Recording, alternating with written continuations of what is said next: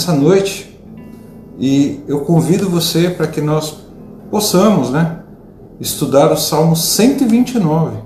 Você que está na sua casa, pega a sua Bíblia, seu celular, seu tablet, não importa, e vamos estudar o Salmo 129 essa noite, porque é um salmo que nós chamamos também de Salmo dos Degraus. Salmo dos Degraus são aqueles salmos do Salmo 120 até o Salmo 134. É essa cadeia de salmos que nós estamos estudando, do 120 até o 134. Salmo dos degraus também são chamados de Salmo dos peregrinos ou Salmo das peregrinações, Salmo dos romeiros, e, e, são, e são cantados nessas viagens que os peregrinos, os romeiros fazem para Jerusalém, para sua eram eram cantados, né, no caminho, né? E eu creio que o próprio Cristo cantou esse salmo também no caminho e também na chegada a Jerusalém, na entrada do templo, que na passagem do átrio das mulheres para os homens existem 15 degraus. E aí tá o porquê Salmo dos degraus também que esse salmo, esses salmos dos degraus eram cantados nesses degraus que antecediam o átrio dos homens com das mulheres. São 15 degraus, então no primeiro degrau os sacerdotes cantavam o Salmo 120, 121, 22, 23 e assim até o 134, que são 15 degraus. E nós estamos aqui hoje estudando o Salmo 129. Salmo 129, ele vai dizer no verso 1: Muitas vezes me oprimiram, desde a minha mocidade, Israel que o diga. Muitas vezes me oprimiram desde a minha mocidade, todavia não prevaleceram contra mim. Os lavradores araram sobre as minhas costas, abriram longos sulcos.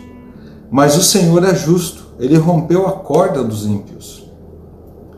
Retrocederam envergonhados todos os que odeiam Sião.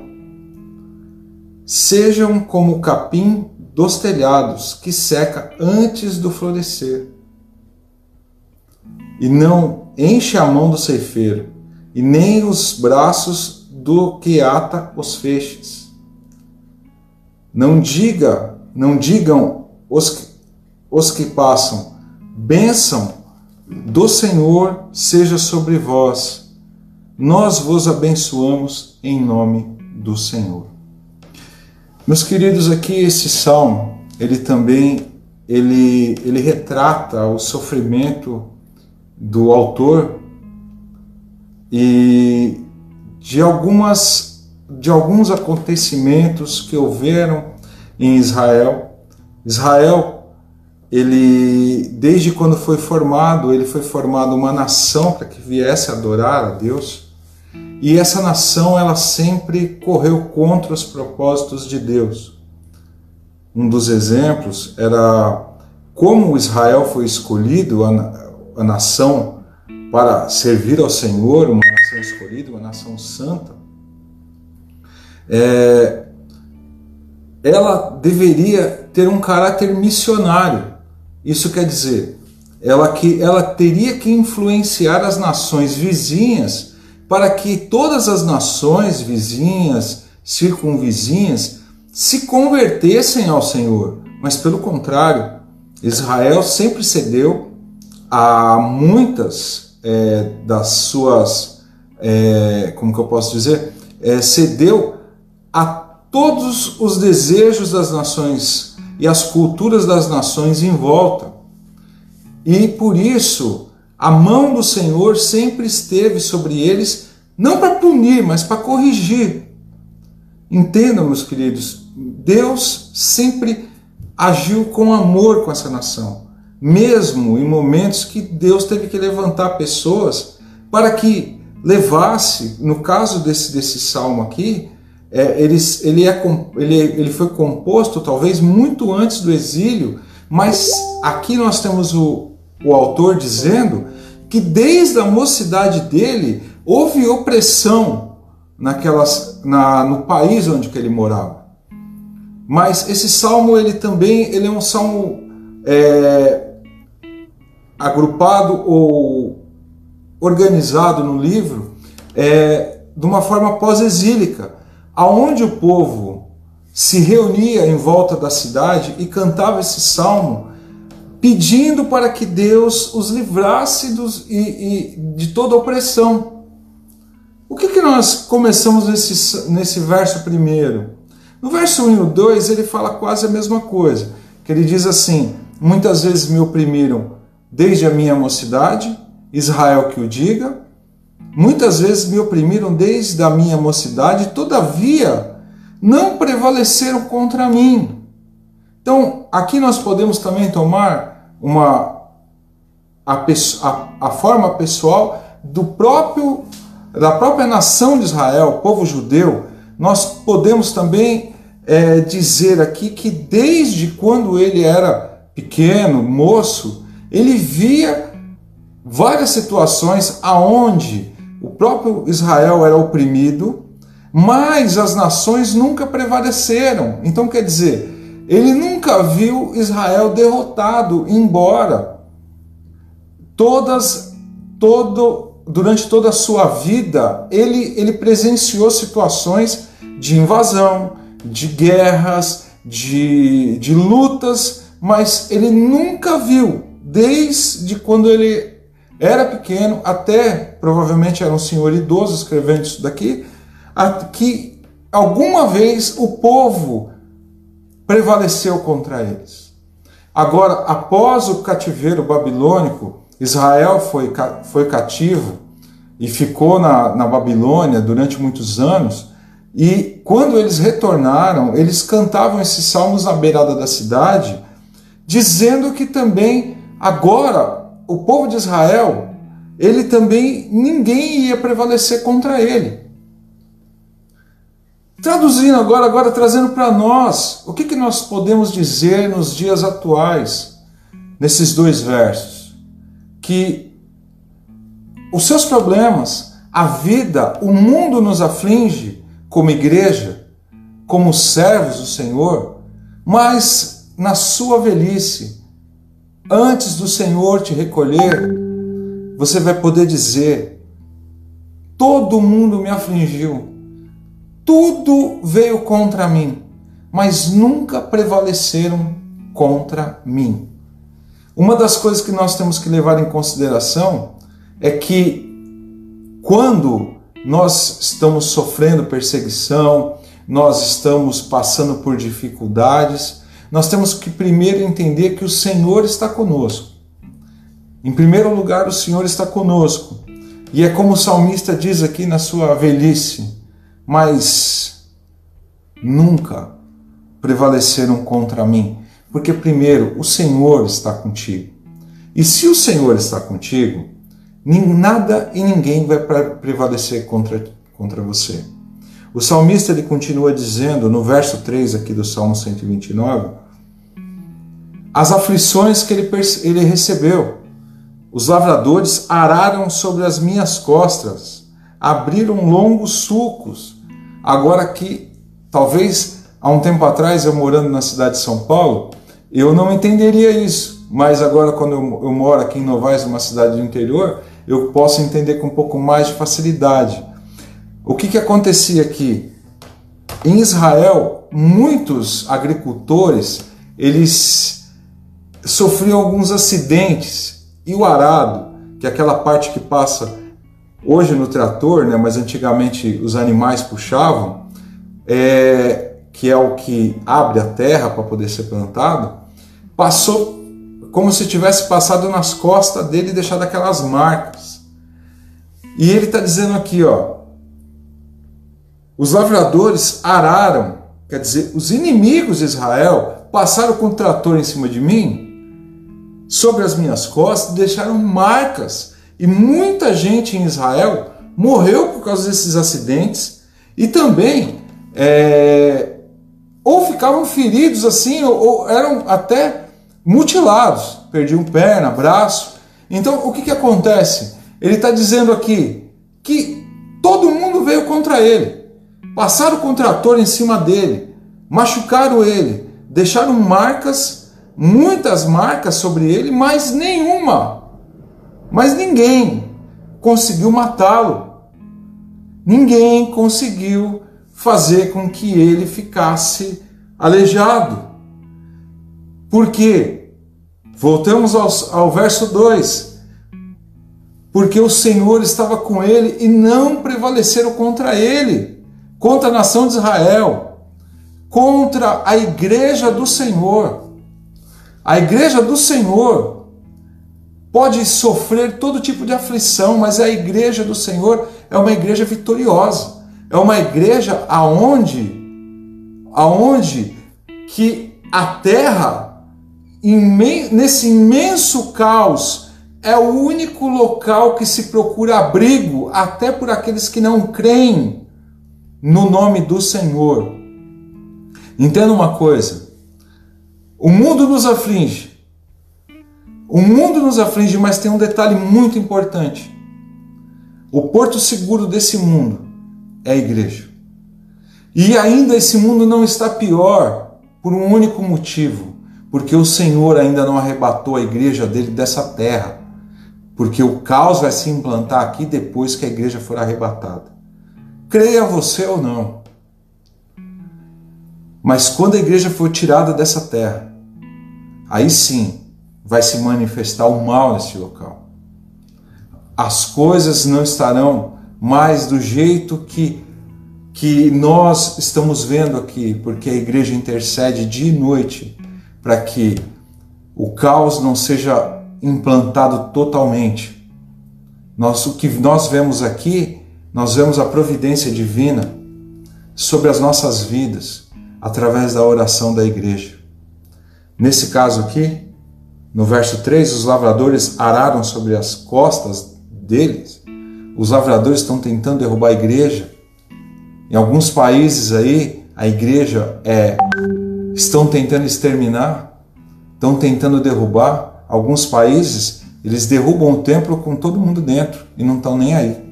Só que tem um detalhe: quanto mais se persegue, mais a igreja cresce.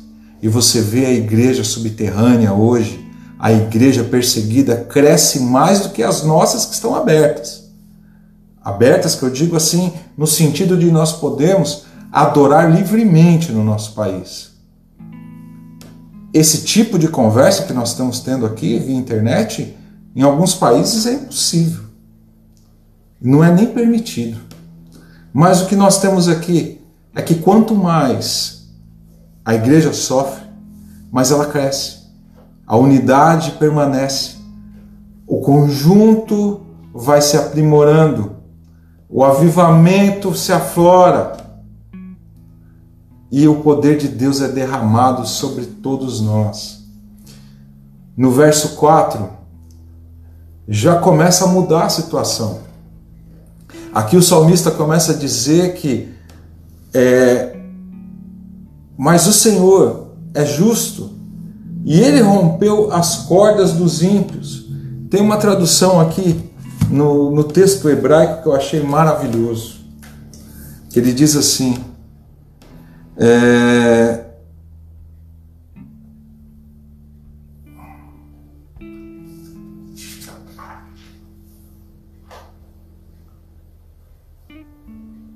Adonai é justo. E ele corta a corda não corta as cordas, ele corta a corda, ele corta as cordas dos perversos. Porque não é somente uma corda que está tentando nos afligir, são várias. A luta no campo espiritual, a, a luta no campo espiritual, ela é mais complexa do que no nosso mundo aqui. Ó. O que você tem que entender é que o Senhor ele está provendo livramento para todos nós aqui, ó, como está escrito. E ele cortou todas as cordas. Não foi só uma, não. Foram várias. E continua cortando na minha e na sua vida. Entenda uma coisa: o Senhor, ele não é só justo, o Senhor é bom, o Senhor é amoroso, o Senhor é quem te guarda desde o início da sua caminhada, desde o ventre da sua mãe, desde antes do ventre da tua mãe, até o final, até a consumação de tudo. E ele rompe as cordas, ele nos protege, nos livra de todo mal. No verso 5, o Senhor vai dizer assim: retrocederam envergonhados todos os que odeiam Sião. E aqui eu quero abrir um parênteses. Todos aqueles que querem derrubar a igreja do Senhor, querem derrubar a sua vida, a minha vida, a obra de Deus, os inimigos que estavam na época, eles voltaram para trás envergonhados e não conseguiram quebrar, derrubar e acabar com o povo de Deus e não vai conseguir hoje. Por que, que hoje é interessante nós colocarmos isso em prática? Porque isso nós vamos colocando todos os dias. Se nós colocarmos todos os dias, nós vamos saber que o Senhor tem nos dado graça sobre graça, bênção sobre bênção, cuidado sobre cuidado. E, e saiba, meu querido, saiba, minha querida, que o Senhor ele toma você pelas mãos e te guia por uma vereda de um caminho ruim, mas com a luz que ilumina os seus pés, como no Salmo 119. O caminho aqui nessa terra, ele não é fácil, ele é difícil. Os inimigos todos os dias tentam contra nós, os inimigos físicos e principalmente os espirituais. Porque o espiritual ele já sabe que ele já foi derrotado. E enquanto mais ele tentar derrubar você, ele vai se, ele vai se satisfazer, porque ele já sabe a ruína dele. Ele já sabe qual é o final. Nós não. Enquanto nós temos vida, nós temos chance e temos a obrigação de servir ao Senhor para que Ele venha nos buscar e nos, nos levar para morar, morar no reino da Sua glória. No verso 6 vai dizer o seguinte: Seja como o capim dos telhados que seca antes de florescer. Para você entender, as casas de Israel nessa época aqui, eles faziam os tijolos ali e passavam um cimento misturado com, com cal ali e, e, e fechavam como se fosse uma laje em cima, da mesma forma. E colocava, é o que a gente faz agora cobrindo com sapé. Tá? Eles cobriam os telhados dessa forma. Só que muitas vezes, algumas sementes, por causa do vento, é, eram levadas à sujeira, à terra, e caíam entre o telhado e o, esses, esse sapé. Só que essa pouca terra não dava sustância para aquela planta crescer tanto. E aqui ele está fazendo uma análise dizendo que da mesma forma que o, os inimigos vão retroceder, os inimigos do nosso povo de Deus vai retroceder, aqui ele está dizendo o seguinte: que o capim que nasce entre o telhado e perdão, entre o telhado e não deu tempo de colocar o, o braço, mas eu estou sozinho aqui no cantinho. É, mas os inimigos que, que brotam para tentar te derrubar são que nem essa grama, essa erva que nasce, que ela, a raiz dela não tem aonde se fixar e automaticamente ela seca.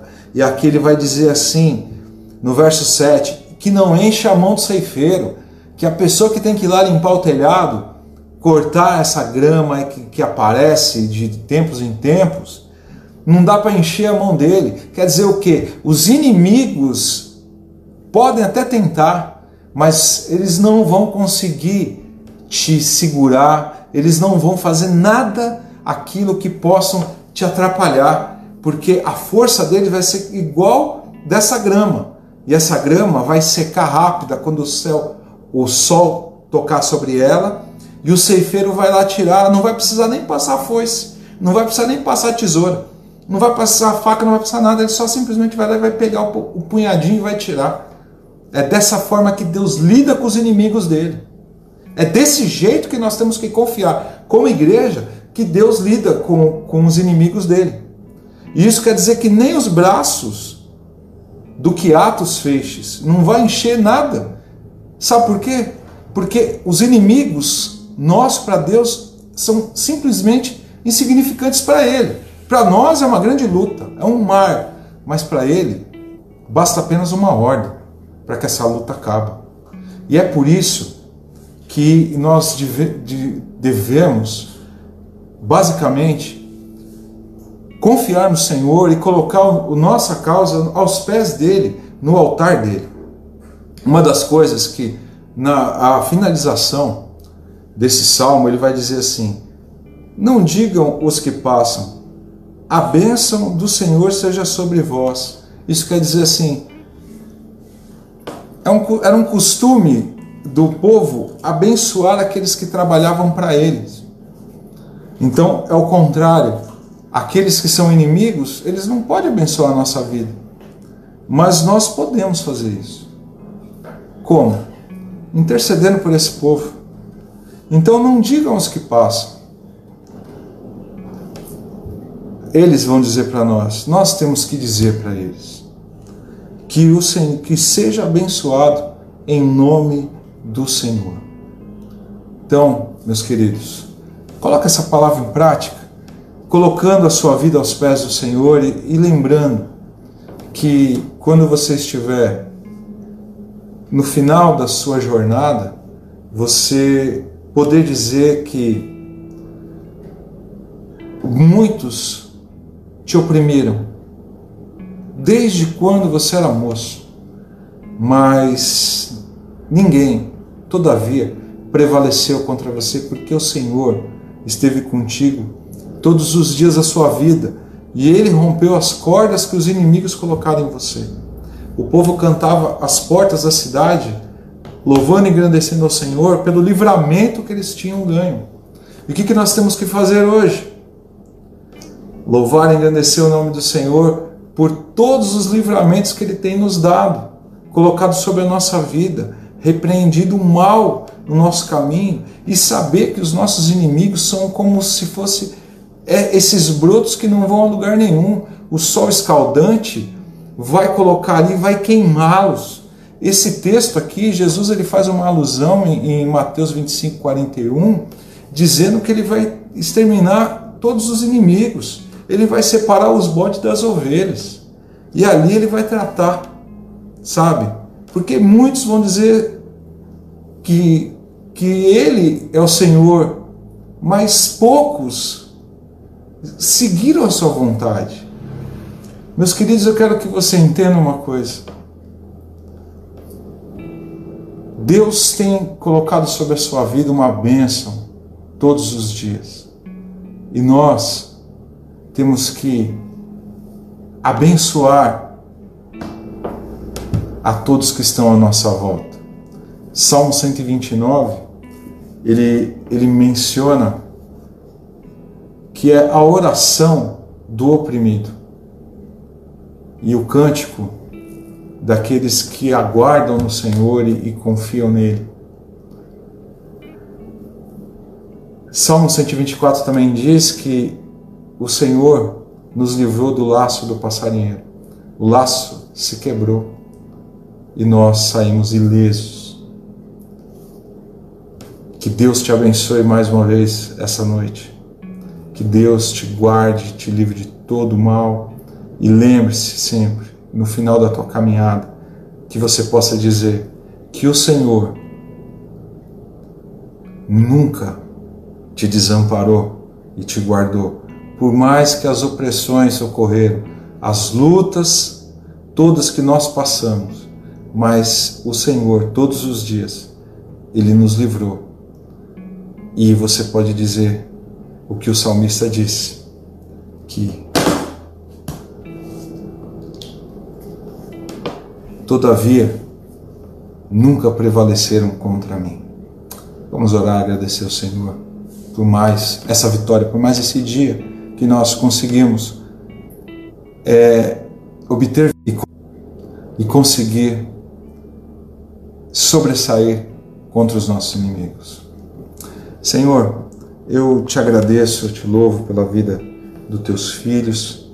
Eu venho pedir que a tua mão e o teu poder e a tua misericórdia estejam sobre nós. Que o Senhor coloque a sua graça, o seu poder sobre as nossas vidas e que a tua mão de poder, Pai, esteja agora sobre este mundo que nós vivemos. Que o Senhor possa nos livrar do poder, desse laço do maligno, Pai, de tudo isso que nós passamos nessa terra. Que o Senhor venha repreender toda enfermidade, toda praga. Pai, abençoa a casa de cada um. Que o Senhor não, não permita que nenhuma tenda seja tocada. Que o Senhor mesmo, Pai, venha ungir os nossos umbrais com a tua graça, o teu poder e a sua misericórdia. O Senhor nos proteja, Pai. O Senhor guarde da língua do mal, da astúcia do inimigo, de todo laço, todo embaraço. E coloca a tua graça e o teu poder sobre nós. Senhor, também, Senhor, cuida, Pai, da nossa nação como um todo Cuida deste mundo e tenha misericórdia de todos nós, Pai. Que eu peço é que o Senhor coloque as nossas vidas nas tuas mãos e eu te agradeço. Em nome de Jesus. Amém. Que Deus te abençoe, que Deus te guarde, que Deus te livre de todo mal. E, e se você acredita que essa mensagem possa servir para alguém, compartilhe, baixa no teu celular, converta. Na internet tem várias formas de, de de converter, sinta-se à vontade, pode distribuir. Sabe por quê? Porque Deus nos deu de graça e nós temos que dar de graça. E que Deus abençoe. E que o amor de Deus, a graça do nosso Senhor Jesus Cristo e a comunhão do Espírito Santo esteja com todos nós. E todos nós nessa noite dizemos Amém. Que Deus te abençoe e te guarde. E se Deus permitindo, nós estaremos aqui sexta, hoje é sexta, perdão, domingo, estaremos aqui de volta com o Salmo 130. Mas eu peço a Deus que nós estejamos todos em nossas igrejas e que nós possamos é, distribuir essa mensagem e que você veja posteriormente. Se não, às 19 horas, no domingo, nós estaremos aqui. Amém? Deus te abençoe e te dê uma boa noite, em nome de Jesus.